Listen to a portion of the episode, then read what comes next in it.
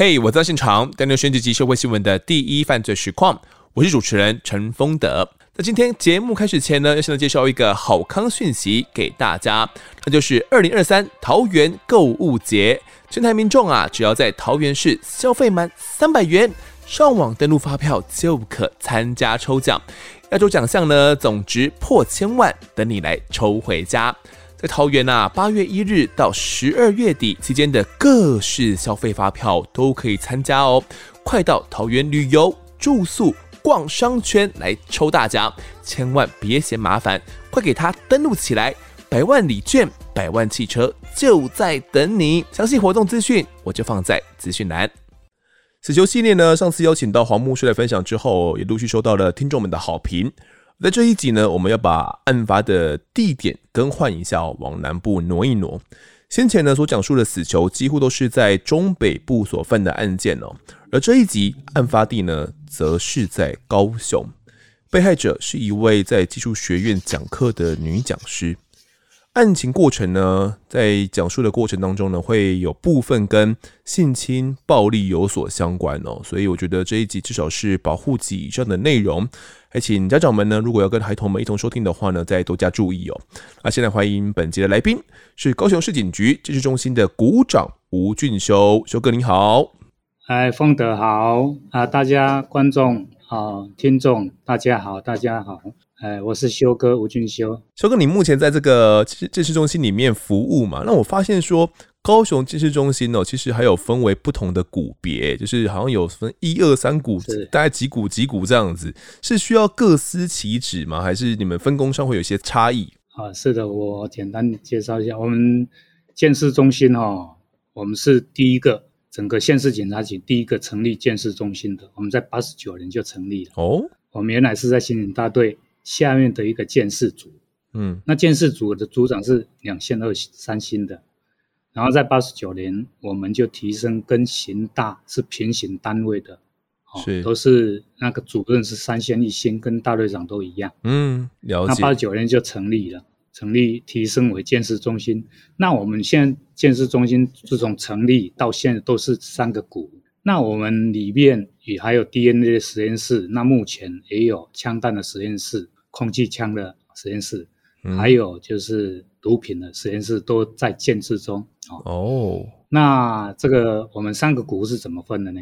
我们三个股主要是负责哦现场勘查。嗯，那我们会哦三个股轮流哦，就是排勤务表啊，哦、每一个股负责一个礼拜，就整个值周那个礼拜的案件、嗯、啊，如果各分局哦，或是整个啊警察局的其他的。单位，比如说刑大啦、保大啦，哦，他们有查案件需要我们支援、需要我们协助的时候，那就是由那个股当周去负责哦。但是有一些，哦、嗯，像命案的话，可能隔周还有案子还要再再继续处理，他们就继续处理。所以我们就三个股啊轮流值周这样子。然后在三个股里面，每一个股都也有哦 DNA 的鉴定人员，嗯、所以我们有紧急的案件，我们的 DNA。我们的每一个股也有人员来可以不眠不休的来做 DNA 的鉴定。哦，所以如果所以轮到你们股真的出大案件的话，那会不会很衰啊？可能 连续好几件啊，就刚好你们轮这个值周。不会，我们我们同仁都不会觉得很衰。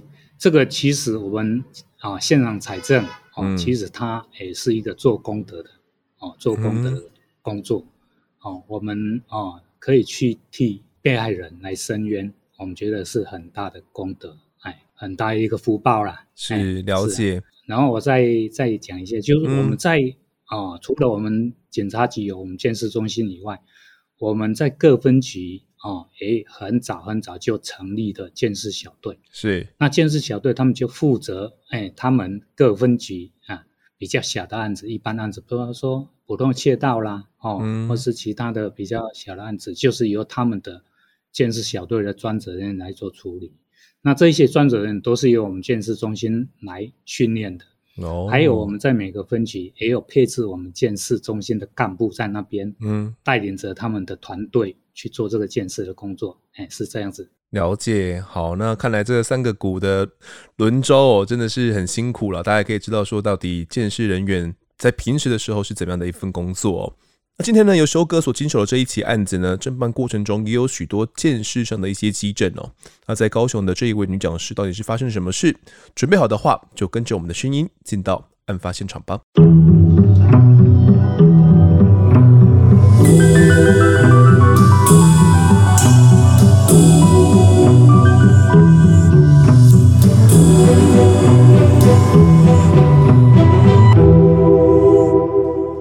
两千零二年七月十号的下午两点多，高雄市三民区南台路的一栋大楼里面，清洁欧巴桑啊，阿朱，他正在整理每一层楼的垃圾哦，这是一个辛苦的差事。这个欧巴桑阿朱呢，他得到各楼层的楼梯间去更换垃圾桶的垃圾袋，集中好各楼层的垃圾后呢，才拿去丢弃哦。啊，偏偏呢，这个阿朱阿姨呢，又是个细心的人。那一天呢，他收到十楼楼梯间的垃圾桶时，却发现啊，垃圾桶里面有一个背包，背包是水蓝色的哦，看起来并不破旧。那阿朱呢就想了想，觉得这个背包啊还堪用，怎么会直接被丢在垃圾桶里面呢？而且里头嗯摇了摇晃的话，觉得沉甸甸的，似乎装了不少东西。好奇之下呢，他把拉链拉了开来哦。发现了这个背包里面其实还装有棕色的皮夹，以及这个财政学的课本啊、荧光笔、立可白、计算机以及钥匙两串哦。那阿朱阿姨就心想：诶，是哪个住户不小心呐，把自己的包包当成垃圾丢掉了？但当时呢，他还得继续工作，于是便把这个背包呢交给了大楼的管理员。而管理员也相当尽责哦，他打开了皮夹一看。发现皮夹里面呢并没有现金，只不过里面有不少线索，或许可以找到这个包包的主人。首先是汽车驾照哦，行照就都属于一位名叫强强的女子她所有的。此外呢，还有中山大学的校友证、借阅证。看来呢，要找到包包的主人哦，并不是什么难事。但经验老道的管理员呢，凭借着机车强制险的这个保险证啊，就查出了这个强强家中的电话，不然原本在其他地方呢是看不到电话的。拨通之后，接起来的并不是强强哦，而是强强的爸爸。那管理员就告诉这个爸爸说呢，你女儿的包包在垃圾桶里面被发现哦，请你通知她来领取。那爸爸当下也觉得很奇怪，自己的女儿呢已经二十八岁了，还是在技术学院讲课，性格也并不是个冒失的女孩子啦。那包包怎么会被他丢到垃圾桶里面去呢？因为呢，女儿是独自在高雄自由一路的这个透天厝租屋哦。那位在台南的这个爸爸呢，拨打电话想要跟女儿联络，不过这个电话呢，怎么打哦都打不通。而且呢，女儿所租的这个透天厝啊，跟包包所发现的这个南台路的这个大楼哦，两地开车至少得花个五分钟哦。那爸爸就越想越不对劲哦，觉得这包包怎么会跑到南台路的大楼那边去了？当天晚上，他就从台南呢驱车赶到了女儿的高雄租屋处哦。那这一栋透天民宅呢，一共有四楼，当时就只有强强一个人住在那边而已哦。爸爸赶到的时候，三楼的灯还亮着，甚至呢，女儿的机车也还停在大门的旁边。他判断女儿应该就在屋子里面。但当时呢，这栋透天哦，早就已经有了异状。在爸爸赶抵之前呢，隔壁邻居就发现说：“诶，奇怪，怎么三楼啊一直有水哦，从这个缝隙中流出来？然后按门铃呢，也都没有人回应哦。当时邻居就只好打给房东啊，希望房东可以尽速处理。但房东跟爸爸一样，都没有办法联系上强强哦。直到晚上十点多，爸爸赶抵之后，也紧急联络上了房东。”两个人一起打开了透天一楼的这个大门哦。这个门虽然是关着的，但是却没有上锁。一进门呢，首先是看到了这个电风扇没有关哦。爸爸还想说，诶，是女儿粗心了，可能忘记关了。随手把电风扇给关掉之后，他们便直接上到了三楼的卧室。从卧室的门缝处呢，透出了一些灯光哦。那强强可能就在里面。不过，想要打开房门的时候，却发现已经被锁上了。越想越不对劲之下，爸爸一脚就踹开了房门。那房门后面隐藏的到底是什么呢？修哥，那一天哈，我记得我们那个晚上十一点接到电话，哎，上面一分局的电话，然后我们就召集了同仁赶快过去啊。我们到现场的时候已经是十一点半，是。那我们到三楼，我们在那个浴室，就浴室的里面，发现他死者啊，他是呈现啊俯卧在这个浴缸里面，嗯，然后他头部在西南的的方位，然后他的脚在东北的方位，然后就俯卧在浴缸的南侧的边缘。那我先说一下，他那一栋建筑物是啊坐北朝南的，他的整个大门是面向南，是。然后死者他的下嘴唇、上嘴唇的下方，还有它的颈部、颈部这边，嗯，很紧密的缠绕着棕色的胶带。哦，是我们一般看到的那种封箱胶带吗？对，就是可以撕的那种棕色的胶带。哦，是是是。哎，那胶质的不是布质的，那可以撕开的。嗯，哎，然后它的在嘴巴里边，哎，隐约好像看到有塞着鼓鼓的东西啊，隐约有一点露出来，哎。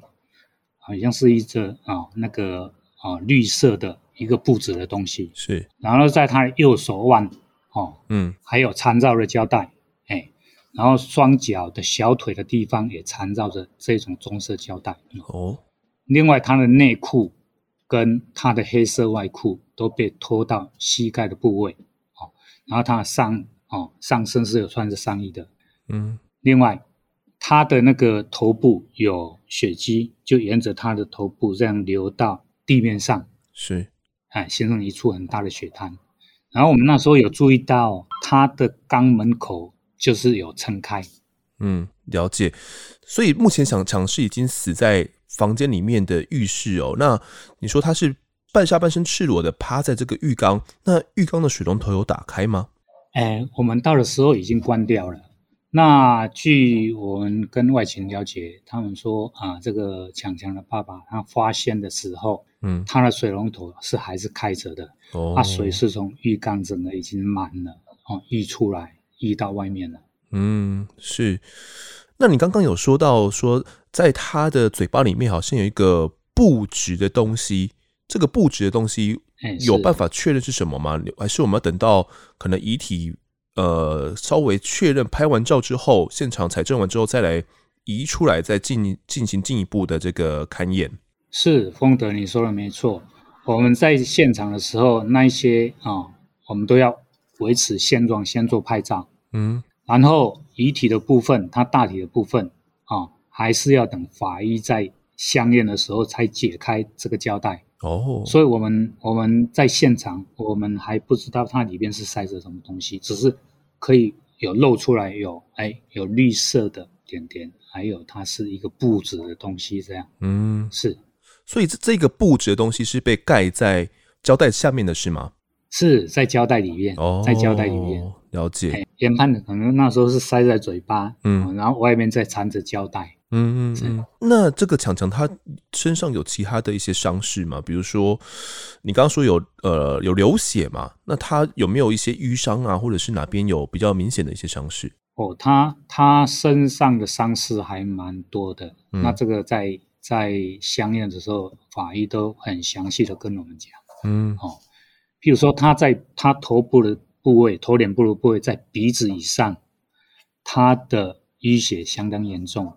是。左眼眶，哦，还有右眼眶这个眼窝的部位都有大面积的淤血，哦，你像在左眼眶的部分，它有六乘九公分，嗯，在右眼眶的部分有十乘七，这个范围都蛮大的。是，然后它眼眶内也有出血，嗯，另外在这个两侧的颞肌的部分，哦，也有出血，轻微出血，嗯，然后在鼻子的右侧，哦，右眼睑的右侧。还有左眼袋的部分，这个有啊轻微的撕裂伤，是。然后在下嘴唇的下方，啊啊，这个都是后来那个法医在解剖复验的时候所发现的，因为那个长那个是要胶带把它取下来以后才能够发现它，哎，它下嘴唇下方也有这些伤势，就是还有它的颈部，嗯、对，也有多处的破皮的伤口，嗯，那最最那个就是。他的下颚就缺了一个门牙哦，下颚缺了一个门牙，好，这可能会是个关键、哦。而且他的门牙，而且这个门牙是整个人牙根都脱落了，嗯、都没有了。哦，那强强的下半身赤裸着嘛？而且你刚刚有说到他的这个肛门是有被，嗯，说有被撑开的迹象吗？是吗？是有撑开。嗯，一般我们正常肛门是一个紧一个一个那个嘛，啊，但是它是一个撑开的。嗯嗯。尤其他当时是趴卧着的嘛，他是趴卧着的，所以那个撑开的哦，俯卧的，俯卧在那个浴缸上面的，所以他呃肛门的部位反反倒是你们进去采证的时候是第一时间就看到的东西，第一时间就看到，嗯，是是是，所以现场有看得出什么可能是有异物，可或者是有什么东西是遗留在现场，可能是有曾经侵入到他的肛门里面的吗？哎，在浴室里面，在他的房间倒是没有找到这个异物。哦，哎，是我们也我们也想说，哎，那他是不是是遭到性侵？嗯，了解。第一时间有这样的猜想，可是现场没有找到一些相关基证哦。嗯，是。好，那目前你们在现场这个浴室里面采验完之后哦，有看得出来强强他有可能是怎样的死因吗？因为他现在看起来，呃。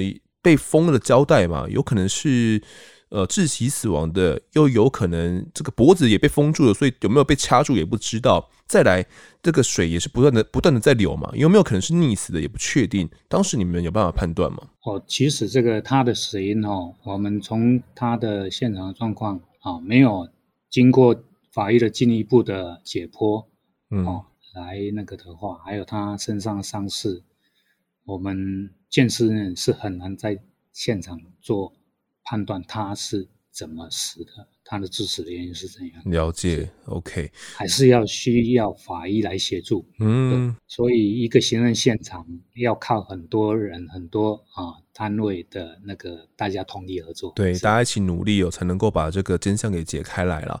那案发的这个房间里面哦。他其实是就是这个强强他所住的卧房是吗？这一栋楼四层楼，就他一个人住吗？哎，那时候那一天哈、哦，那一天应该就只有他一个人在这个屋子里面。那他主要的就是他住在这个三楼，嗯，是。然后他每一个楼层中间有一个楼梯，然后有前面房间，每一个楼层都有两个房间，前面一个房间，后面一个房间，是，哎。然后前面房间就是，哎，他因为他是坐北朝南嘛，所以前面房间是靠南侧的房间，嗯，啊，后面房间是靠北侧的房间，嗯哼。然后他沉思的那个房间的，就是在三楼的北侧房间里边的浴室，然后这一间浴室它有另外一个门可以通到南侧房间，哦，那我们在三楼那边我们就发现，哎，南侧的房间。它的进出的那个有一道木门，它是被踹破的，嗯，然后通到这个房间的那一个浴室的那个木门也是被踹破的，嗯，所以我们那时候就在想，嗯，那他的他的那个在北侧房间这个浴室的门是反锁的，里面整个门都反锁，对，后来外勤的啊进一步证实，就是他的父亲在发现没办法开门的时候，就把那个这两道门踹。进去才发现，哦，他这个强强，他的女儿强强，哦，这样子，所以说破坏是父亲破坏的，并不是可能是凶手他破坏了这个门侵入到屋子里面去的，就是了。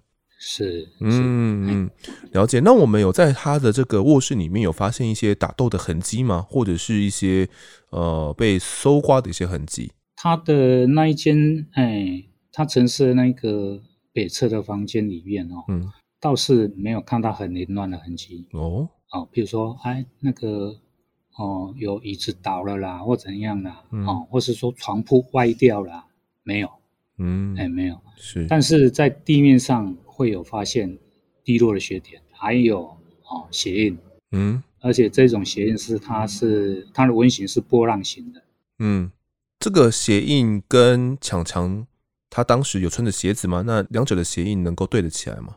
它里面有一双黑色的啊左脚的凉鞋哈，但是这个鞋印啊它是不一样。然后它这个凉鞋它上面也有血点，嗯、也是有发现血点。是，哎是。所以凉鞋是强强他穿的，这、嗯、是可以确定的。只不过这个你说波浪纹的这个鞋印是属于谁的，这没办法确定，有可能是属于凶手的，有可能。嗯，因为我们应该会把现场屋内所有的鞋子都拿来拓印嘛，都来拓一次印。对，我们在现场就会现场鞋子就会先跟这个啊做现场就检视了，嗯，形态完全不一样的哦，完全不一样，那就不用再做拓印了。是，哎，哦，对，它、啊、就是哎比较类似有这种波浪形的，我们会再做拓印。那现场啊没有发现它的这个鞋底的这个纹痕形态跟这个波浪纹啊相近相似的。了解。好，那目前看起来呢，这一起凶杀案呢、哦，就是发生在这个偷天厝里面哦，在屋子里面能够采集到多少的基证呢？就靠鉴识小组们了。那修哥，当时你们呃，除了在这个案发的房间之外啊，陆续还有哪些发现？因为这栋楼毕竟有四层楼嘛，我们可能在三楼对能够采集到的就这些，其他楼会有发展吗？有，那我们就整个现场我们很仔细的来做哦采证。包括指纹啦，或是说可以做 DNA 的啦，或是说鞋印啦，哦，这一些迹证的，我们去做采证。嗯、哦，那在一楼的部分，在它的大门那边，我们有采到指纹，是寻常的指纹吗？还是是特殊的指纹？在一楼那个，它是有血哦，有一个印痕呢，它的指纹纹路并不是很完整，嗯，就血指印的印痕。是血指印，所以是染着一个人的血印在这个门板上面就是了。哎，丰德，你讲没错，哦、哎，就是有摸到血，哦，或是啊，再摸到这个门留下来。嗯，只不过这个指纹没有捺印的很完整，所以没办法直接去进行一些比对啊，算是蛮可惜的部分就是了。是是是、嗯，那既然是在这个大门的。门板的是在内侧嘛？门板内侧发现的，是在里面，嗯，是在里面。那按照逻辑来推理的话，很有可能是歹徒他临走的时候才会有这个血嘛，所以临走之的时候才会去印上去的就，就就对了。对对，凤德你讲完全没错，哦，哎，是有可能就离去的时候去转印到上面。嗯，是。好，那除此之外还有其他发现吗？有。那我们就逐层的去做勘察。嗯，哦，那在一楼的部分，靠近楼梯的哦地面上面也有滴落的血点，还一样在后面的房间，就是北侧的房间，哦，还有就在刚刚楼梯的走道也有发现了哦鞋印痕，有两处的鞋印痕。嗯，然后这样，它的纹型都是波浪形的。是。另外在后面房间的走道也有血点。嗯。再来就是在哦一楼往二楼的楼梯，它的楼梯都是两段式的。嗯哼，先走了几阶，十阶以后有个哦那个楼梯间，然后再走十阶上二楼。是，然后在第一段的啊、哦，在一楼要上二楼第一段的那个第一阶的地方哦，有发现了一颗牙齿。那我们刚不是提到哎那个长长的门牙哦，这个牙齿，这个牙齿，而且它是有牙根的。有牙根的，嗯，然后在那个同样那一个阶梯的啊，它的边缘有血点，还在第二阶的哦，也有滴落的血点，是。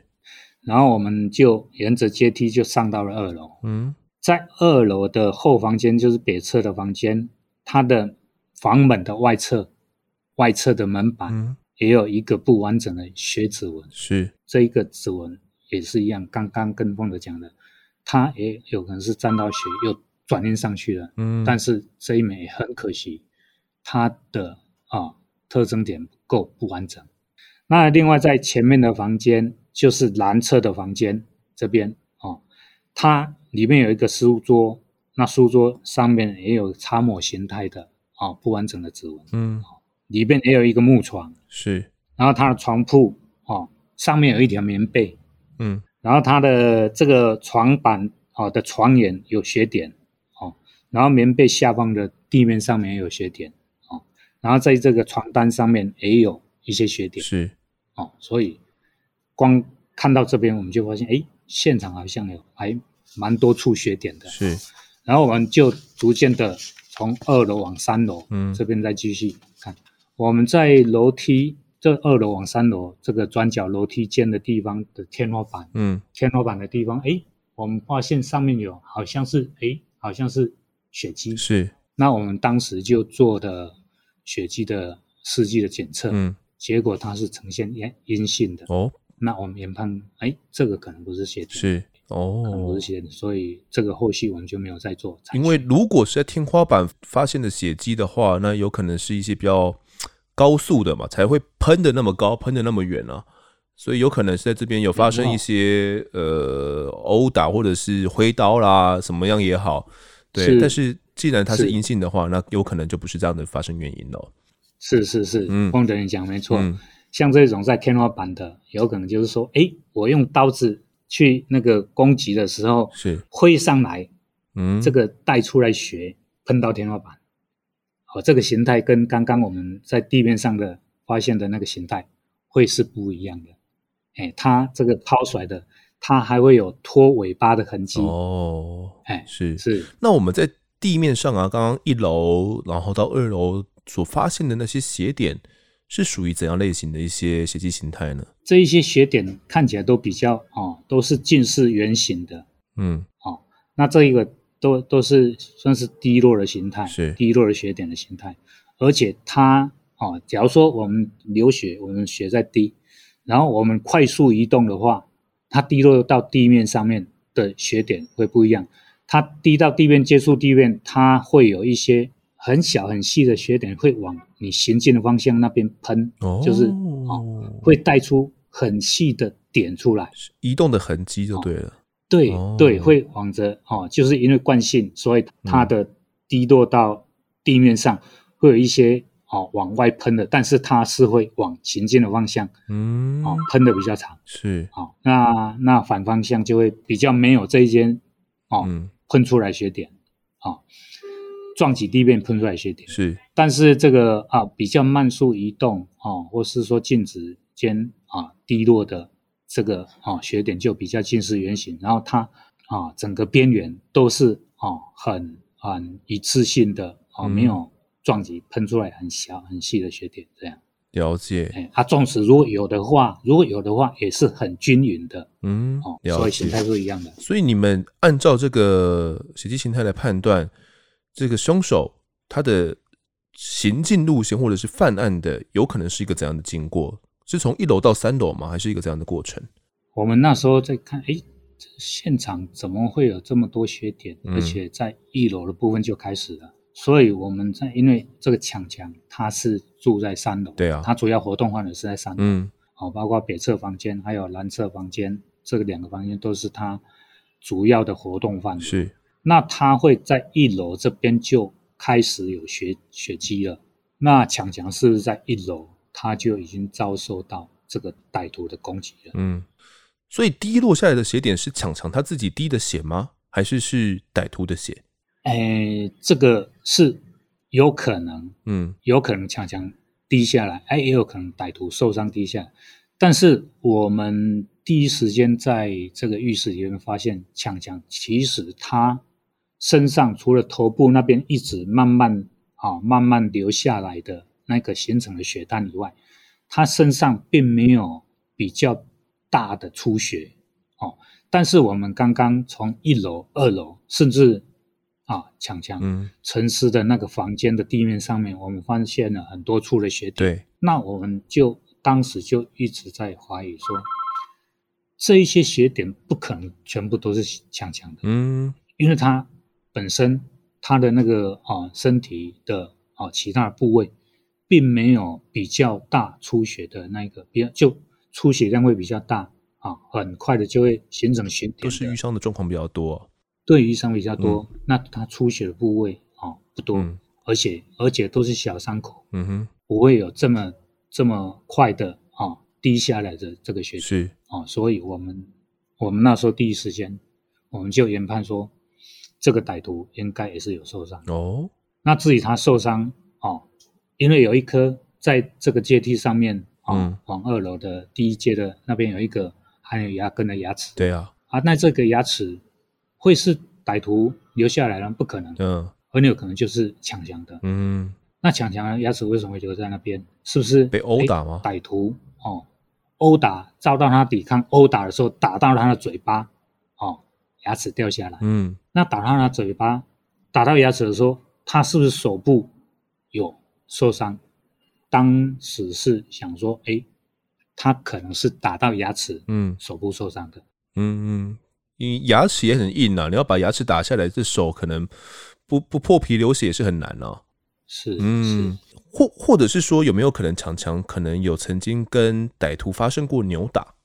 有可能，有可能，嗯、就是说，哎，那个歹徒要跟他控制的时候，嗯，哦，他在抵抗的过程之中，是不是有对这个歹徒做其他的那个，比如说，哦，跟他咬咬伤啦，或是其他的那个啦，嗯、哦，抵抗的动作啦，是，哦，导致歹徒哦有受伤，哦，这个也是有可能，这个是另外一个可能，是，了解。那在现场一楼部分。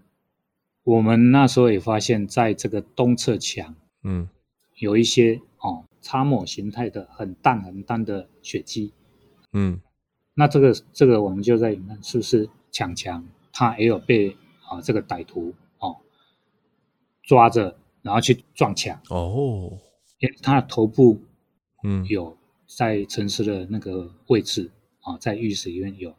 地面有新的血滩，所以他头部还是有一些啊出血，慢慢出血状况。所以我们在研判是不是头部被抓着去撞墙？了解，哎，是。好，那当时我们看屋子里面呢、啊，有没有一些侵入的痕迹？像大门，我们前面有说过，它是没有锁的，哎，对，它没有锁，而且它的锁没有被破坏。嗯，哎，还有它整个连它三楼的房间的喇叭锁也都没有被破坏的。嗯、哦，所以整个来讲，它的门锁是完好的。嗯，是。那为什么一个一个门是完好的，大门也完好的，门锁都好的，那为什么会这个歹徒可以进来行凶？嗯，我们就在研判说，哎，这个歹徒可能是这个强强，他也有认识。嗯哼，他可能是认识这个歹徒。哦，或者是他开锁进来的。或者是对他懂得开锁，嗯啊，这个也是一个可能性。对对，孟德讲的没错，哎，所以一个方向就是可能就朝着他熟识的人，他认识的人，嗯，哎，那刚刚又有提到说，哎，他是被性侵，对啊，是不是有感情的问题？哦，是这样，这这都是借由我们现场的财政，然后提供给这个侦办人员他们一个侦办的方向了。好，那强强的遗体经过解剖之后呢，就发现他有轻度的蜘蛛网膜下出血哦。那脸部的伤势也相当严重，不仅眼球啊、鼻腔出血，左右眼眶呢也都有淤伤啊、裂伤。那下巴还有脱落。那胸部呢、手臂、膝盖还有小腿等各地也都有淤伤、擦伤的状况。那检察官呢送请法医研究所鉴定死因之后。那法医认为呢，由肺部的病理变化呢，这个死因像是可能从嘴巴遭到异物盖住了呼吸道之后的闷闭，或以及这个姿势性窒息哦。那被害人死亡原因呢，是生前头部有钝伤啊，然后导致蛛蜘蛛网膜下腔出血嘛，再因外力性的口鼻呼吸道受阻以及姿势性的窒息呢，引起呼吸衰竭而死亡哦。所以。简单说，就是他是窒息死亡的。好，这是法医的一个结论。那这会有这个结论呢，是因为从这个肺部的病理变化来判断而来的，觉得应该是窒息死亡的。那为什么会窒息死亡呢？这可能就要等到后续我抓到凶手之后，才能够理清清楚到底是怎么样窒息而死的了。而此外，法医还有透过显微镜观察发现说，被害人他的肛门呢有组织间的出血。那法医也支持说呢，有异物插入肛门入口的这个可能性哦，所以的确有可能呢，这个呃强强他生前或者是死后有曾经遭受到这个侵害哦，那到底是生前还是死后，还需要进行进一步的鉴定才能够知道。好，修哥，我们当时既然采验都已经有了一些进度了嘛，侦办方向有想说先朝什么方向来这个着手吗？我们刚刚我们刚刚不是有提到说他哎。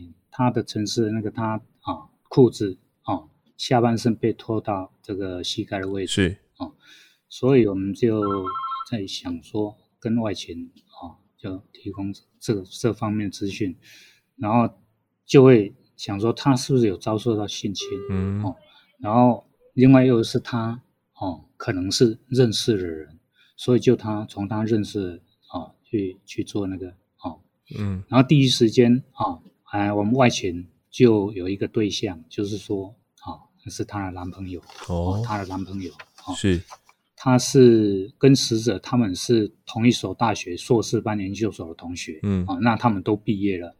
嗯，然后她这个男朋友啊，跟她也刚开始在交往，而且她表示说，死者很喜欢她啊，就啊强强啊，嗯，强强很喜欢他，但是他研究所毕业，他还要再考哦博士班，是哦考博士班哦，所以他说他的感情也不敢太投入了，嗯，啊用的太深，怕会耽误强强的，嗯，他的终身大事哈，了解。那有问他说。那他最后一次什么时候跟他见面？他说：“哎，就在，因为案发是在七月十号，对，七月十号的，我们发现的时候已经是晚上了。嗯，那他在七月八号的下午，哦，下午六点的时候，他有跟死者约，他到租屋处啊、哦、去接他，以后他们就去吃饭，嗯，吃过饭以后就回到强强的租屋处，那他也在那边夜宿在那边到隔日哦。”就七月九号，嗯，然后到七月九号的啊，他们说他睡到十点啊，十一点以后，他们啊又一起到石泉路的啊金石堂的那个书局去买卡片，嗯，然后买完卡片，他约大约十二点的时候，他就送他回家了。哦，哎，是这样子，然后他没有再上楼，他就回到他的住处，嗯，在大寮的住处。是，然后他有指称说。强强夜宿在他的住处的时候，嗯、啊，他们有一些啊发生一些激情、相互爱抚的啊这一些举动行为啊。是。那要发生性行为的时候，强强说他的下体会痛，嗯哼，所以他们就没有继续在后续的性行为了。是，哎，然后当时他也没有射精在这个强强的的阴下体或是他的身体上。然后他说，那时候强强他的下体也没有出血，哦，也没有流血，哎，是这样。然后就这么巧，很巧，我们外勤怀疑他，哎，他怎么好像他啊？七月十一号，哦，嗯，我们找他的时候，案案发的时候发现这个案子以后，是隔天他已经哦要出国了啊，这么巧，就这么巧，是要躲你们追查吗？对，所以我们。外勤一直怀疑说，哎，他是不是是不是涉案？嗯，但是外勤在跟他找来，他也很快的就哦配合，嗯哼，而且他有很强的那个不在场的证明。哦，是，所以当时我们没有想说把他的这个协议啊拿来跟可能地板的这些血点来比对看看，看有没有相符嘛？对，如果我们有很大的怀疑的话，我们就会采，但是外勤。基本上已经把它排除了，因为他有很明确的不在场证明。哦，了解，所以就没有进一步采他的前提了。是是，所以这个男友后续也是就这样子出国去了啦。好，那是呃，这个感情纠纷这一条路线哦，看来是已经断了。那有没有其他种可能呢？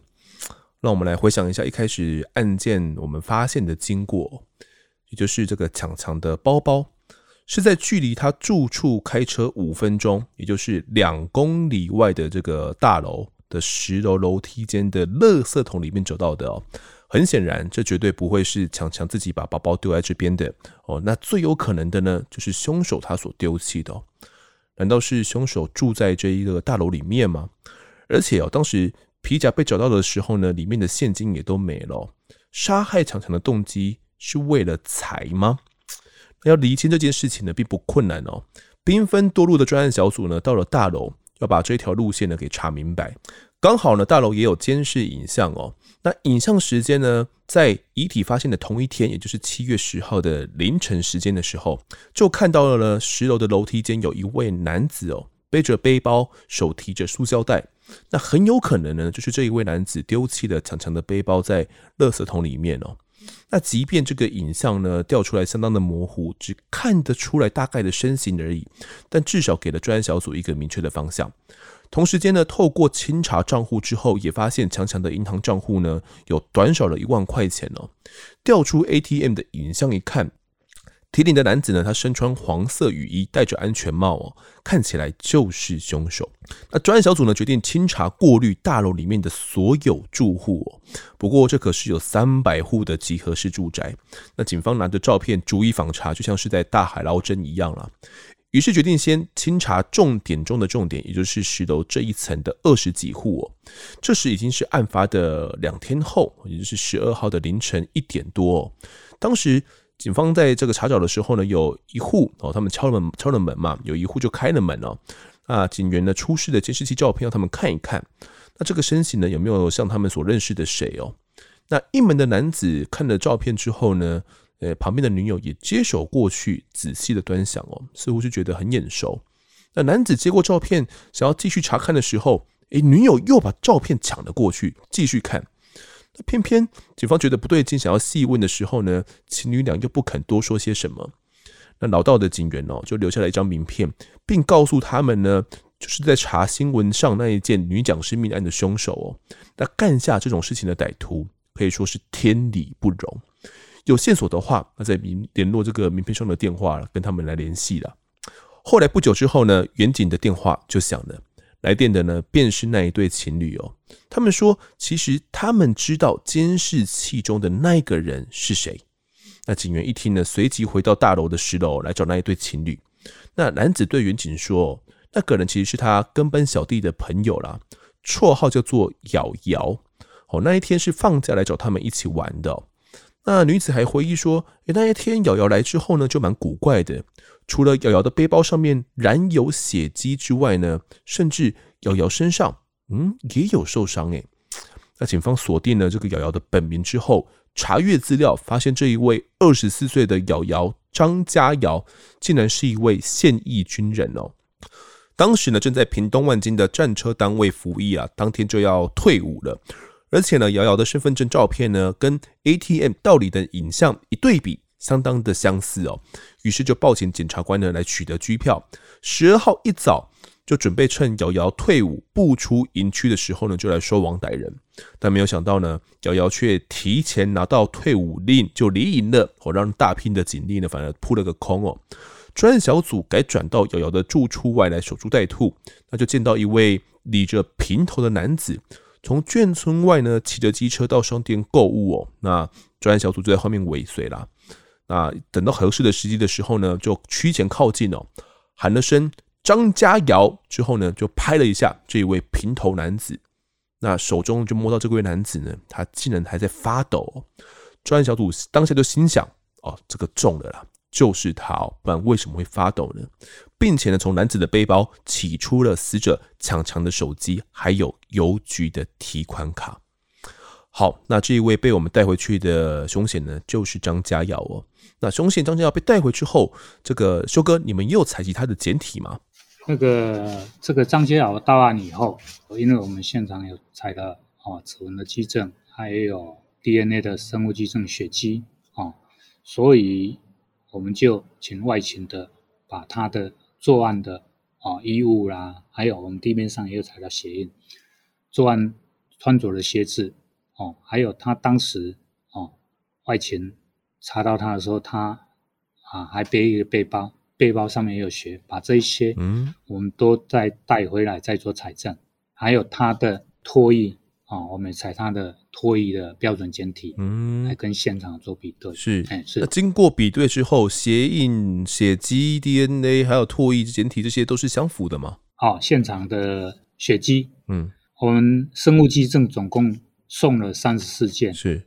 然后其中这一些血迹的基证有二十件，嗯，二十件里面十六件都是这个。张家瑶的哦，哦，他的 DNA 型别都跟张家瑶的一样。嗯，那另外啊，就是浴室的血滩啊、还有这死者的食指甲，我们没有做采证，因为啊、哦，这个女性被害人，我们都会注意到她的指甲有没有抓到。哦，有可能挣扎啦什么的。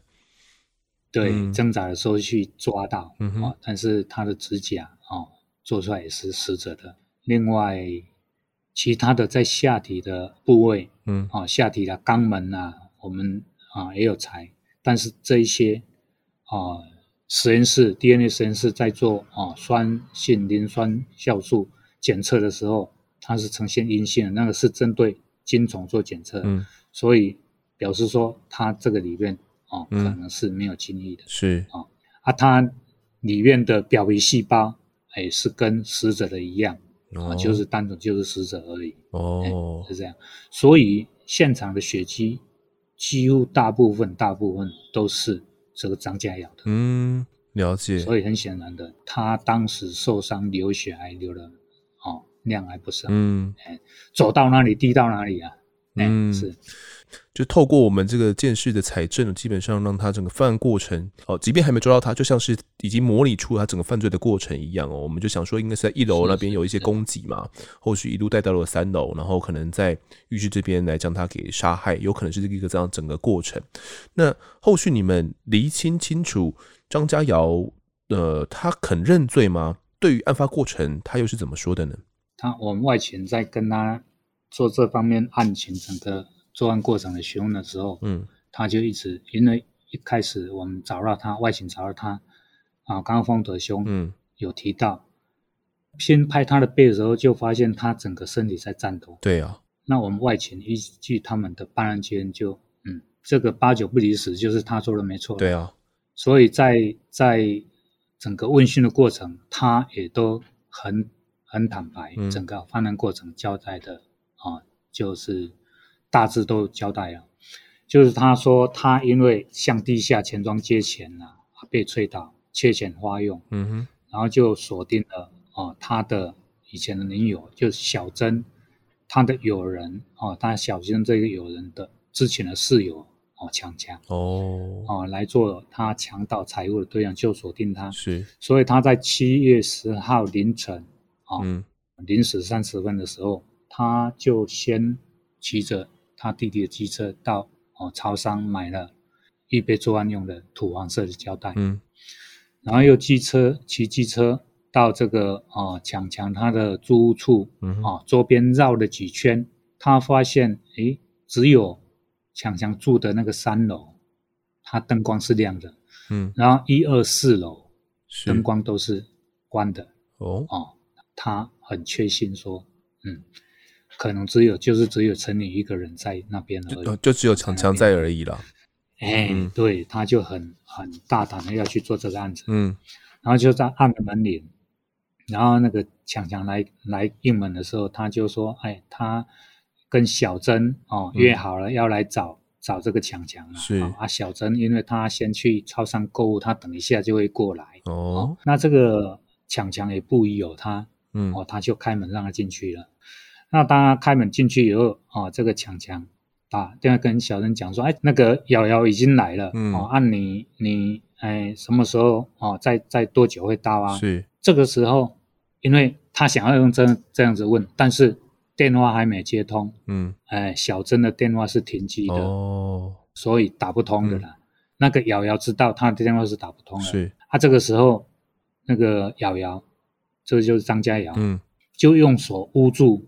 这个强强的嘴巴，嗯，好、哦，用左手捂住他的嘴巴，是。左手捂住嘴巴，在捂住的过程，强强，嗯，他就反抗，是，然后就用牙齿咬了他的他的那个手指头，嗯，哦，导致他的哎左拇指跟左小指这两个手指头都受伤了，哦，好、哦，是，而且到案的时候他那个伤口还是在着，嗯，哦，然后那时候就这个这个瑶瑶哈，这个张。啊，张家尧就对这个啊强强施以啊拳头殴打，导致这个呃强强他的牙齿就有一颗门牙脱落了，掉落了。是啊，这时候他又抓着强强的头发去撞墙，撞了几次以后啊，强强他就没办法再抗拒了，嗯，就没有再抵抗了。是那个张家尧就拿出预备的这个胶带，嗯，哦，就哦缠绕他的啊嘴巴、跟脸颊还有手脚等处。然后他就把这个强强就抱到三楼的三楼的卧室。嗯，这个时候内裤是不是也有塞进去强强嘴巴里面？这个时候还没有，还没有。这个时候还没有。哦。然后他又把这个把那个嘴巴的那个胶带再把它啊解开以后啊，嗯，就逼问这个强强说：“哎，你的金融卡的密码啊是几号啊？哦，嗯，你的啊钱放在哪边呢？哦，这样现金放在哪边呢？是啊，强强跟他讲了以后，他为了防止他去呼喊求救，他又再度要把那个哦，他的嘴巴跟哦封起来，用胶封起来。这时候他又从他的背包里面拿出一件他自己穿用的一件绿色点点的那蓝用内裤啊，塞在嘴巴里面，整个塞得很紧实啊。哦，哦，我们在法医在解剖相应的时候，再取出来的时候，发现那一个。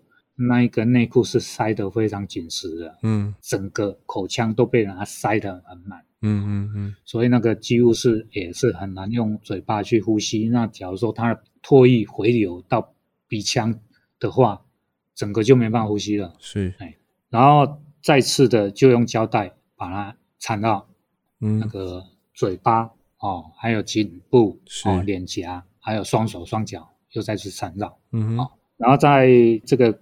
过程，他又把他的内内裤跟外裤把它脱到哦小腿的地方、膝盖的地方，嗯，防止他哦逃逸，防止他脱逃。是，然后他就搜刮里面哦卧室里面，还有他背包里面的有彰化银行的哦，嗯，提款卡，还有邮局的提款卡，还有哦现金一千元，哦，嗯，还有其他的财物。是，然后在搜刮完以后，他发现说，哎，那个强强哦。嗯张家友发现强强的，他的脸色整个发黑了，然后他就用哦耳朵去听，看看他有没有心跳，他没有心跳，是，啊，他的心跳已经停止了，然后他就把他抱到他那个房间的浴室的浴缸，嗯、哦，让身体俯卧在浴缸里面，然后他就开水龙头让水流到浴缸，啊，之后就逃离现场，逃离现场以后，他就拿着哦强强的彰化银行的金融卡到。货火车站博爱一路那边啊，合作金库的有一个提款机，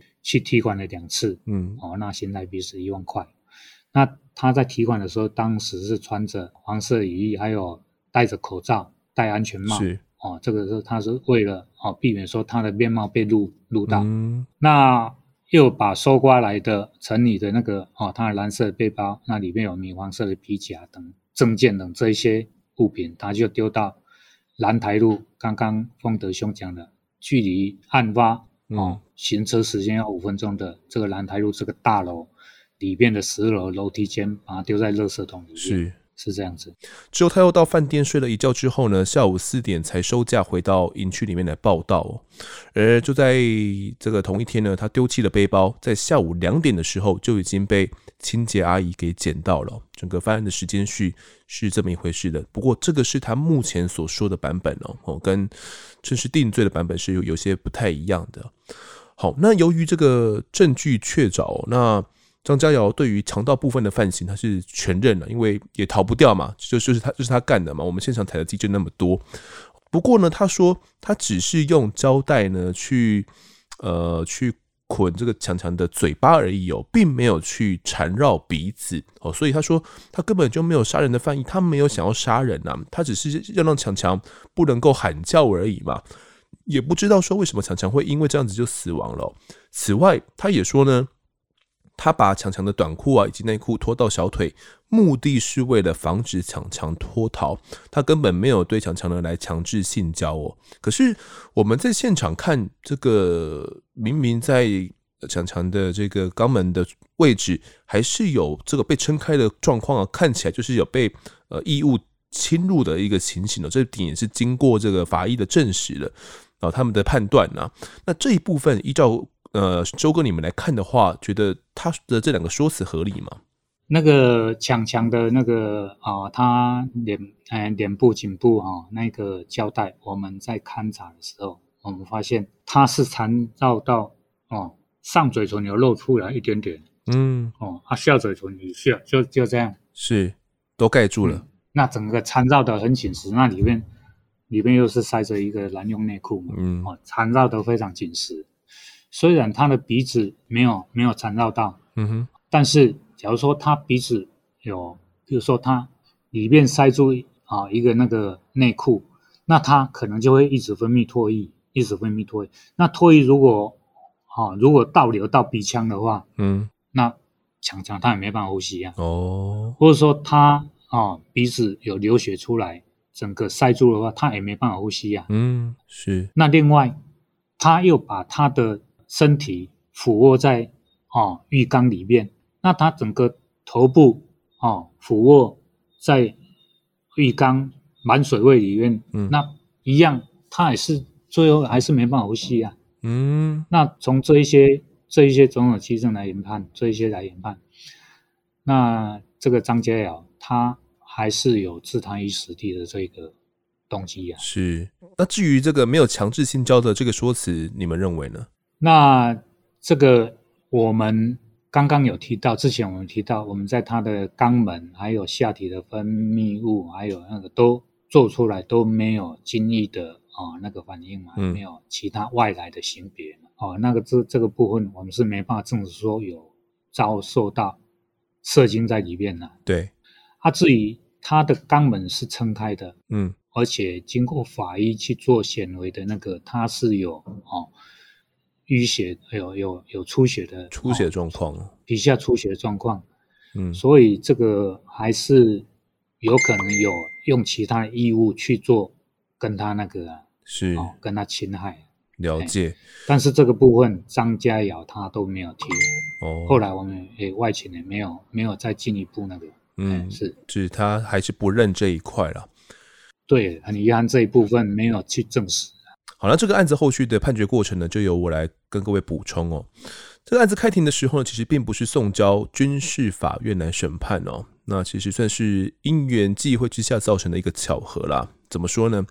因为张家尧犯罪的时间是在七月十号凌晨哦，他当时还有军人的身份，但是在十一号的二十四点过后呢，他就算是期满退伍了。那警方在查看监视器呢，发现涉嫌人的时间刚好就是在十二号的凌晨一点多，距离退伍时间就隔了一个多小时哦。那依照军事审判法呢，明文规定，军人犯罪在任职服役中，那发觉在离职离役后者由法院审判哦。所以说简单说，就是这个案子并没有办法送交军事法院来速审速决了，因为他是在他。已经离异了，不是军人身份之后才发觉的，即便他是在军人身份下犯案的，也没有用，就是要以发觉的时间为准哦。这个案子呢，就送交我一般我们所认知的这个地院啊、高院来进行审理了。开庭过程中呢，我们先来说杀人犯意这个部分哦，因为这个关系到第一时间遗体有没有被移动过，因为鉴识采证拍照啊，修哥他们来拍照是比较后来的事情哦。有可能呢，前面的人先将胶带呀移位或撕开了，因为按照鉴识的照片呢，胶带的确只封到了这个上嘴唇的位置而已啦。在那之前，其实还有爸爸啊、消防人员啊、派出所的员警都有先后到场哦。他们有可能移动了这一个呃遗体，或者是移动到了这个胶带，才导致剑士拍到的这个照片呢，只有到鼻子而已啦。所以到底这个胶带封到哪呢？成了第一个我们要理清的事实哦。开庭的时候，为了确认呢，爸爸就请爸爸来作证嘛。爸爸就说啊，他是从女儿的后面看到尸体的，并不是从正面看到女儿的脸部哦，而且是双手扶住女儿两边的肩膀，高度大概呃拉拉高了大概有一尺多高了。但是因为感觉到女儿的身体都已经冰凉了，几秒钟之后他就放下了这个被害人了。但当时他就有看到女儿的嘴巴以及鼻子全部都被黄色胶带遮住了。哦，这个是个很重要的说辞哦。如果是他说的是真的的话，那基本上就可以认定呢，张家尧是一定有杀人犯意的，因为他是连他的鼻子、嘴巴全部都把他捆起来了啦。但是法官认为呢，呃，这个爸爸当时是处于惊吓状态哦，而且他是从后面看到的，并不是从正面。短短几秒之内，能不能够看清楚胶带密封的位置呢？这实在是难以能够确认呐。不过呢，讲法官也认为哦，张家尧是有计划性的犯罪。如果没有杀人犯意的话，怎么会让强强是俯卧在浴缸里面的呢？而且啊，强强不仅嘴巴被捆胶带哦，连脖子都被捆上了。如果真的没有要他死，那怎么你你离开的时候就调整好他这个呼吸的姿势不就好了吗？或者是替强强松绑啊，甚至你你叫救护车都可以嘛。但是他都没有做啊。即便呢，张家尧后续他要辩称啊，哦，是因为他不想要让强强的血啊继续流，所以才会多用胶带啊，多绕几圈呐、那。后来发现强强脸色变黑之后呢，还有当场替强强来 CPR。但法官觉得这都是狡辩。如果要 CPR，怎么会急救无效之后，你又费心的再继续用胶带缠绕呢？不，因为就是我们后续发现的那个状态了嘛？你怎么会 CPR 啊完之后，你又继续用胶带把他的嘴巴缠起来，这不合理嘛？因此认定呢，张家尧他就是有杀人犯意哦，属于强盗杀人，而不是刑责比较轻的强盗致死罪哦。再来，关于强制性交部分呢，法官有请到负责鉴定的这个肖开平法医到庭哦。首先就是要来厘清侵入是在身前还是在身后。那肖法医证称呢，透过组织切片观察，发现被害人的肛门呢有组织间的出血状况，因为没有结痂或慢性发炎哦，所以排除是慢性疾病或者是痔疮所造成的这样的出血啦。再加上说呢，组织出血后没有发炎的细胞哦，代表受伤的时间并不是很久。通常受伤超过四个小时以上呢，就会有发炎细胞愈合的情况哦。那如果是死后才受伤的话，出血的血液呢，则会慢慢的沉积下来，所以不会在组织里面产生了。所以，消法医就判断这个案子呢，比较像是在死亡前一小时内所造成的肛门受伤情形。那法官清查呢，这个强强的就医记录啊，也没有发现他有肛门方面的疾病，没有什么痔疮的一些就诊记录啦。那男友也说他没有跟死者肛交哦，因此法官认定呢，死者是在死亡前一个小时，肛门遭到张家尧以外力以不详的器物插入性侵得逞哦。当那当时呢，法官还请到高雄仁爱之家附设的慈惠医院来替张家尧鉴定哦，主要是为了这个性侵犯的治疗部分啊，因为都是要确认性侵犯有没有需要进行治疗哦。那鉴定的结论是张家尧啊，他有的这个疑心啊、焦虑、攻击、神经质、强迫念刑，然后整洁守规、自卑、忧郁。厌性因素这些项目是偏高的。那经过分析呢，他重视日常的作息规矩啊，对自己跟他人都有一定的要求标准，也相当的重视朋友，但对周遭的环境相当防备、不信任、敏感易怒，倾向以直接攻击呢作为主要的应对方式哦。那长期处在自卑、忧郁的状态当中。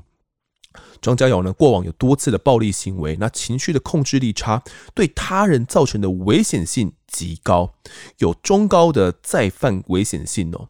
那依照台湾本土的相关研究指出，如果这个被告啊犯案前有预先的准备，而且犯案的时候有殴打被害人、有反绑啊、遮掩的这些偏偏差行为，那他的再犯危险性是大为提高的。而且，如果真的拿异物插入被害人的肛门，施暴后再凌虐的话，那他极有可能有心理病态哦。因此，法官最后考量呢，张家尧他虽然明示愿意赔偿给被害人父母各三百九十二万元哦，但迟迟是没有赔偿的。而且他的犯案手段凶残、泯灭人性，犯案后还可以从容的去找朋友，犯下重罪而不惧怕。他的暴力凶狠性格实在是社会秩序的严重威胁哦，而且也没有受到家属的原谅，因此依照强盗杀人罪呢，判处张家尧死刑；强制性交部分则判处四年六个月，合并执行死刑。最高院最终驳回上诉，全案确定。好，那我们花了点时间呢，把这整个案子的判决结果给讲述完毕了。针对这个案子的发生经过以及这个判决结果，股长有什么想法想要分享给我们听众们的吗？这个案子就是从七月啊，九十一年，已经二十一年前了。七月十号案发哦，发现哦，就是嗯，那个强强的爸爸发现以后，短短三天，在七月十二号。外勤就已经期货都到这个张家窑、张显到案了，然后就侦破了。那这个过程就是要非常感谢说我们这个大楼啊，大楼处理垃圾的这个阿姨，这个阿尚，他真的非常细心，嗯，非常细心，发现了这个啊这一个背包，然后大楼的管理员啊也就很迅速的就联络到这个背包主人的爸爸。啊，来认领这个背包，然后才会被这个啊强强的爸爸啊来发现他的女儿啊竟然已经遇害了。那在这个过程也要感谢，就是说大楼提供线索的这个住户，假如说没有找到这个背包，我们要找这个张佳瑶，有很可能会再花很多的啊，很多的时间，很多的侦查的啊心力去做那个。那这个啊，就是很感谢啊，很感谢。然后另外就是案子的侦破，都是要靠很多团队的来合作啊。除了说我们鉴识、鉴识在勘察提供一些讯息以外，那另外法医在身体。啊，大体的相验，他也提供了很多的讯息。嗯、那另外就是说，我们外勤也都不眠不休的来做这个侦查，才会在短短的三天里边就把这个案子啊找到这个嫌犯来侦破。嗯、那我们也呼吁民众啊，我们尤其是女性民众，嗯哼，啊，对于不熟识或是说你对他认识不深啊，不深哦，嗯，啊、对，认识不深的话，你就尽量。避免跟他单处，像是说，哎，在大楼进电梯的时候，里面只有一个啊男子，那你要进入大大楼电梯，那你也要稍微谨慎一下，嗯，是不是啊？再搭搭下一班另外啊的电梯，嗯、对，下一班，哎，对对，啊，做这一方面的服务，谢谢。另外，想跟修哥讨论一下，其实当时在这个案子过后，好像，嗯，我看到有媒体在讨论。呃，单身女子租屋的安全性这一部分，我其实我不太了解，为什么那一栋透天不是明明有四楼，怎么只有只有这个强强一个人租在那边呢、啊？是其他人搬走了吗？还是诶短时间内找不到一起来租的人？因为原本是这个凶手他的女朋友嘛，曾经有跟强强住在一起过，他们曾经是室友的关系哦，所以因为这样子才会。呃，这个凶手才会去认识到强强嘛，知道他的住址啊，以及知道他的这个姓名哦，有了这一层的关系。那当时其实强强他是只有一个人住的，为什么会这样子呢？那这方面可能当时外勤去查访的时候会查的比较那个，那这部分，哎、嗯欸，我可能粗略知道的，那时候是刚好是哎、欸、暑假期间呐，哦，是不是有一些租屋的啊、呃、学生，他们回到哦、呃、回到他们的啊、呃、家乡。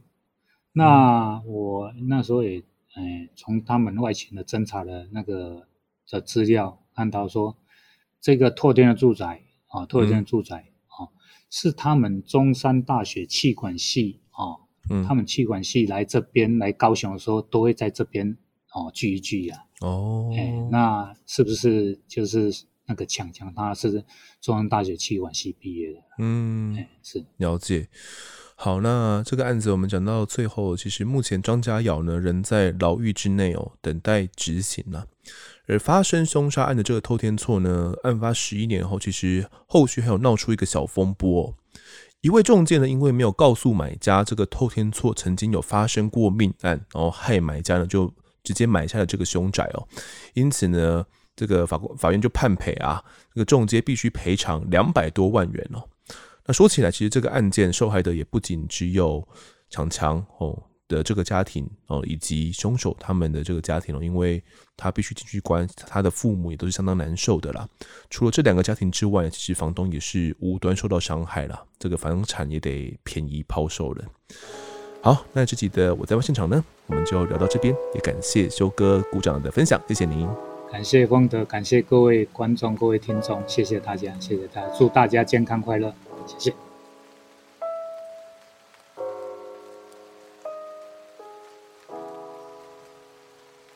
接下来是听众时间，来读一下听众的抖内讯息。呃，这集抖内的呢是这个深浅粉哦，他说今天看到 Spotify 的年度总览，发现一年又要过了，而同时呢也提醒我，今年最常听的 Podcast 节目就是案发。这些案发呢，陪我度过每段通勤的时间，所以深潜已久的我呢，要浮出水面，赞叹案发，感恩案发，带给我面对社会事件不同的思维和角度。一点点咖啡钱，还请笑纳。好的，感谢这位听众哦，那他提到了年度总览，大家都最近都会看到嘛，不管是 Spotify 的啊，或者是呃 KK Bus 的啊，连一直以来呢被大家形容是孤儿的这个 YouTube Music 哦，也有那个年度总览了。那我们也有看了一下我们 Spotify 的年度总览哦，那有一些数据蛮有意思，跟大家分享一下。在这一年来呢，我们创造了五千五百六十九分钟的节目哦，那粉丝人数呢增加了七十九趴，那有九千四百位的忠实粉丝人数哦。那什么是忠实粉丝人数呢？就是在呃九千四百位粉丝当中呢，他的最爱的 Podcast 第一名啊，就是我在案发现场啊，这是在 Spotify 的呃他们统计的数据里面哦。那有二点五万人呢名列前五名，三点三万人名列案发现场为前十名哦。那感谢大家的支持，才能有这个成绩啦。说实在的，并不是那么容易哦。那年度最佳的单集是。华生分尸案的第一集 EP 二四八啊，标题是这个华山草原上的惊悚命案，射箭教练残忍分尸女学员哦，这个案子大家应该是相当的深刻，尤其是第一集的内容啊。但我自己最喜欢的呢，其实是最后一集跟小叶老师的探讨哦，我觉得很赞。其实这一年来呢，制作了蛮多我觉得蛮喜欢的一些集数哦，嗯，这一年算是。有一些新的尝试，那也有一些我觉得还不错的一些呈现，当然也有一些觉得嗯差强人意的地方啦，那就明年再继续努力了。就觉得很奇怪，就挑在十二月这个时候呢，要来年度回顾一下，为什么不是放在一月啊？是因为快要年底了，然后我们趁早回顾，才有准备要去迎接新年的这种感觉嘛。然后有一个。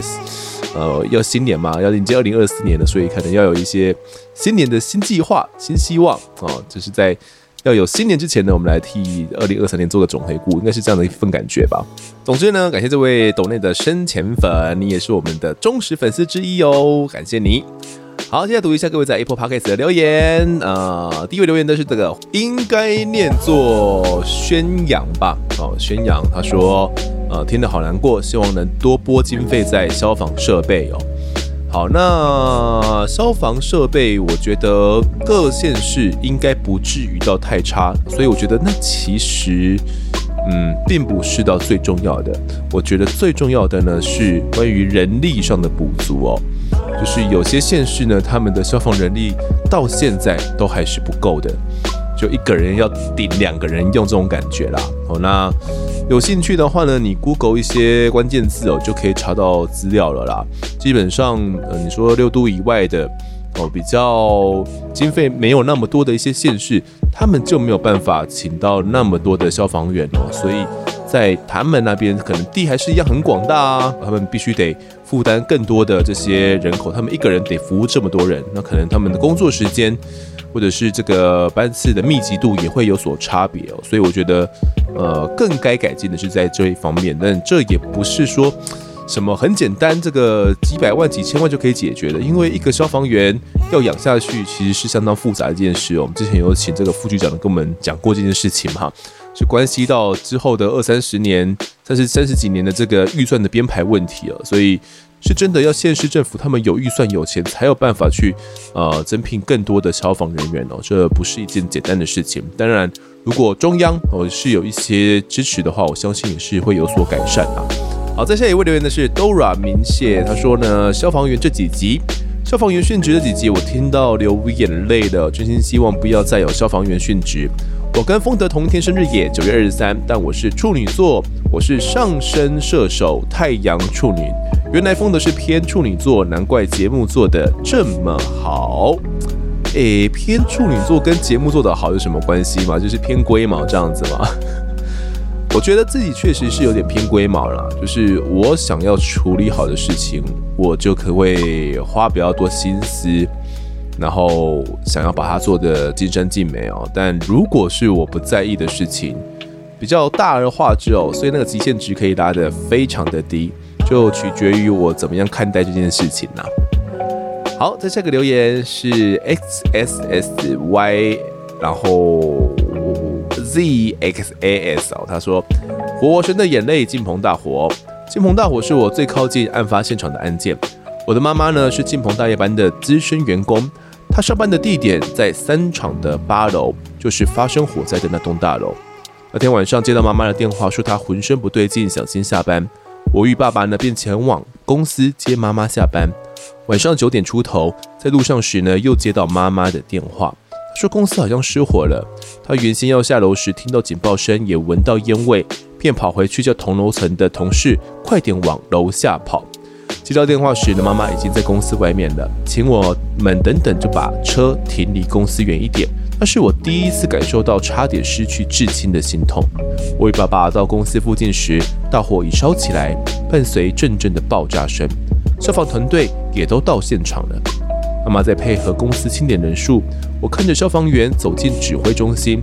后来爆炸声越来越频繁以及大声，距离指挥中心一段距离的我，听到一声声撤退指令。我看到在现场的大家双手合十，祈祷一切平安。随着人数清点的完成，我们离开现场，把空间留给消防人员。火灾后，公司放了很长一段时间的无薪假，员工到附近的老街静静息为火灾带来的污染善后。一些员工自愿被资遣，其他员工分散到不同厂上班，约莫半年至一年才回到平镇工业区的另一个厂房上班，生活好似回到原样。让大家在工作上都更小心翼翼，也愿殉职的消防员都能安息。谢谢听众跟我们分享他的妈妈在晋鹏大火里面所经历的一切哦。即便呢，他不是这个在主要发生火警的那一层楼，但是经历的那一切哦，就是你要逃生啊，然后真的发生火警，听到爆炸声啊，然后看到消防人员进去，然后一直喊撤退撤退，经历了这一切，我相信。在每个员工的心中都是留下的一些呃阴影的。想到这件事情，多少会有些害怕，而当下可能自己也是会有恐惧的，多少也是会害怕的。包含到家属呢，我相信也是哦，可能看着新闻的这个及时的转播啊，然后在外面看着这个厂房的燃烧，然后听到这个嘣嘣的声响，我相信心里面一定都是恐惧，会不会见不到家人呢？好险呢，绝大多数的员工都能够平安撤离。那之后，他们公司放的无薪假嘛，有些员工还到附近进溪哦，为火灾带来的污染善后。这是呃我当初所不知道的，也没有在网络上查到相关的资料。我相信，这或许也是员工他们除了扫除这个附近的西边的这些灰尘之外，也想要扫除心中的一些阴霾吧。在下个留言的是美边人，他说：“一起来当天秤座，不管什么太阳或月亮了，我就算风德跟我一样是天秤哈。不过我也很欣赏处女座工作认真的优点。天秤爱玩乐，有时候太随性了。最近有开始听其他类似节目，相较之下呢，觉得案发之所以会抓住肠粉耳朵，应该是真实感。发生在台湾这片土地的案件，听起来格外令人胆战心惊。”很喜欢有关消防人员的集数，很震撼，也很感动。天平是属于爱玩乐吗？有时候太随性，我觉得我好像也有这一面诶，我也蛮爱玩，然后有时候也真的蛮随性的。呃，再来呢，他说这个我们之所以能够抓住大家的耳朵，是因为真实感的关系哦。嗯，我觉得确实啦，因为我们讲的案件都是在台湾嘛。呃，除了跟莉莉合作的那集之外啦，哦，那其余的都是在讲台湾或者是台湾民众在海外所发生的案件，所以我觉得，呃，这片土地的连结呢，还是相当深厚的哦。那对有些人而言呢，比起听国外一些相当可怕、凶残那种连续杀人魔的那些案子，可能听台湾一件这种呃恐怖情人然后分尸的。一个小案子就觉得哇，这真的是太可怕了。这个距离，我相信也是在听案件的时候，能不能够深感其受一个相当重要的关键吧。下一位是伊萨劝五四一三，他说愿不再有消防悲歌。由于好友的家人呢，也是因为闪人现象而罹难，对于这两集一直迟迟无法点开收听，生怕自己无法承受谈论的内容，但后来还是鼓起勇气点开收听了。听的是桃园市消防局第一特搜张弘毅小队长努力分享经验以及教学，让消防员们可以有更多保护自己的方法，真的觉得很欣慰。希望呢，全台湾的消防人员都可以有这样的知识，愿每位消防员出勤都能平安无事，顺利归队。谢谢丰德，也谢谢张小队长。好，那我相信张小队长会愿意来上我们节目哦。其实他也是有一份这样的理想，又或者是说。他相信呢，借由我们节目，或许可以把这个传播的力度呢传得更广哦。除了他有去上课的这些分队之外，然后没去上课过的哦，其他分队或许可以透过一些管道听到或者是看到我们节目哦。那除此之外呢，这些呃各个工厂哦负责人啊，公安负责人，又或者是主要的经营者，会更加的重视公安这一块哦，消防安全这一块，不要等到出事了再来后悔莫及哦。事前的训练、演练以及准备才是最重要的，不要觉得这些钱、这些时间不用花哦。如果真的出了一次事情的话，那整个公司就直接什么都没了。再下一个留言是黄金慕斯，他说如何加赖好友，一听就上瘾了。好，如何加赖好友呢？应该说我们是有赖社群呐、啊。那如果想要加我们的赖社群的话呢，呃，目前只有开放给我们案发侦查团队，也就是透过 Mr. Bus MP3 这个 app 呢来呃订阅赞助我们的听众可以来加入哦。所以。如果大家想要的话呢，可以去下载这个 Mr. Bus 这一个 app。那详细的订阅教学呢，在我们 Instagram 的主页上面都有哦。如果还是不明白的话，欢迎来私讯我，我会告诉您怎么样来订阅我们哦。好，在最后一位听众是这个 AA 二零三零二一三，他标题写呢，跟杀人犯同名同姓同生肖，甚至同乡的小粉丝。丰德你好，我是一个潜水很久的小粉丝哦，第一次留言就献给 EP 二二七了。平常收听节目都是通勤时间当做听故事一样，听到这集时有种特别的感觉。括号，毕竟听起来呢很像在叫我。以前因为无聊去 Google 了自己的本名哦，结果发现呢这名死刑犯还跟当年赫赫有名的郑杰是牢房室友。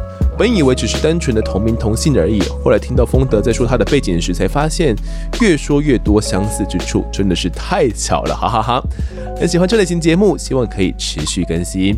好，这位听众呢说是二二七，但是我猜他应该是在讲二七七啦，也就是我们最近刚谈完的肖仁俊这个案子哦，应该吧？因为他说呢是跟郑杰同个牢房哦，那。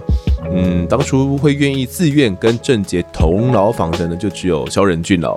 那这位听众萧仁俊呢，跟死囚萧仁俊呢，是住在同个家乡，在同个家乡长大的，并且有同样的生肖哦。看来真的是蛮凑巧的啦，有一种呃双胞胎的感觉吗？那听这个案子的时候，应该会有很奇妙的一个 feel。再来哦，讲到这个 Google 自己的名字，我相信大家应该都做过同样的事情吧。至少我做过了，就想说我的名字应该是最特别的吧，没有个人跟我取的一样吧？又或者是说，诶、跟我叫一样名字的，他们都在做些什么呀？然后就很好奇哦，想要去查查看。哦，那我记得我也查过了，好像有一个是是律师吧。然后我前阵子哦，透过我一个学妹才知道，有一个叫什么什么风德的，好像也是一个重刑犯哦。之后我可以再跟大家介绍一下这一这个案子，也是什么什么风德的。好，那在这里听众时间呢，我们就讲这边。如果各位喜欢我们节目的话，欢迎到 Instagram、脸书以及 YouTube 来搜寻订阅。我在案发现场，掌握更多案件消息，也可以跟风德我聊聊，给我们建议。各收听平台上按下订阅，还有五星评分，就是对我们最好的支持。另外呢，案发侦查团队持续募集当中，只要透过 Mister Bus MP3 的订阅赞助，就可以来加入我们。还有专属的赖社群，可以跟风德老粉们一起来抬杠聊案件心得。目前还有免费的 Discord 群，是大家都可以加入的哦。如果各位在 Apple Podcast 上面留言的话，我也都尽量在节目中给出回复。跪求听众们推坑给双旁的好朋友，一起听听看我们聊案子。案发现场，我们下次再见。